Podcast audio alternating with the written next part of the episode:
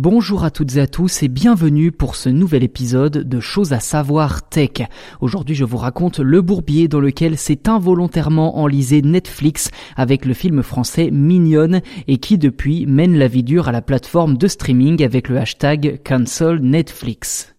Tout a commencé en août. À ce moment-là, le film Mignonne de la réalisatrice Memouna Doucouré sort dans les salles de cinéma françaises et s'apprête également à sortir sur Netflix aux États-Unis. Seulement, une première vague de critiques sur les réseaux sociaux force la plateforme à faire machine arrière et à retirer le visuel utilisé pour promouvoir le film sous le nom de Cuties, la traduction de Mignonne au pluriel en français, une affiche qui était sensiblement différente de celle utilisée en France. Je vous laisse faire le comparatif par vous-même.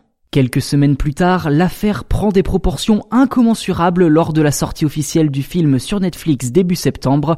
Au-delà d'Internet, c'est carrément tout le camp des républicains qui crie au scandale. Le problème devient donc politique aux États-Unis et certains représentants vont même jusqu'à parler de pédopornographie. Des réactions assez disproportionnées car, que l'on aime ou qu'on ne l'aime pas, le film ne comporte aucune scène de sexe et aucune jeune fille n'y apparaît dénudée. La polémique est d'une telle que le mot-clé Save the Children, sauver les enfants en français, a même été détourné de son but initial, celui d'une vraie campagne de charité pour l'organisation Save the Children et qui, au final, a été récupéré par le mouvement complotiste d'extrême droite Quanon.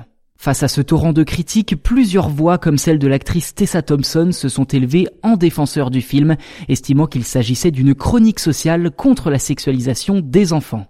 Le film évoque en effet la pression à laquelle font face les jeunes filles, dictée par les réseaux sociaux et la société en général, et a d'ailleurs reçu un prix de réalisation au prestigieux film américain de Sundance. On y évoque l'histoire d'Amy, parisienne de 11 ans, qui intègre un groupe de danse formé de trois autres filles de son quartier et dont les chorégraphies sont parfois suggestives, à l'instar de celles de beaucoup de stars de la pop actuellement.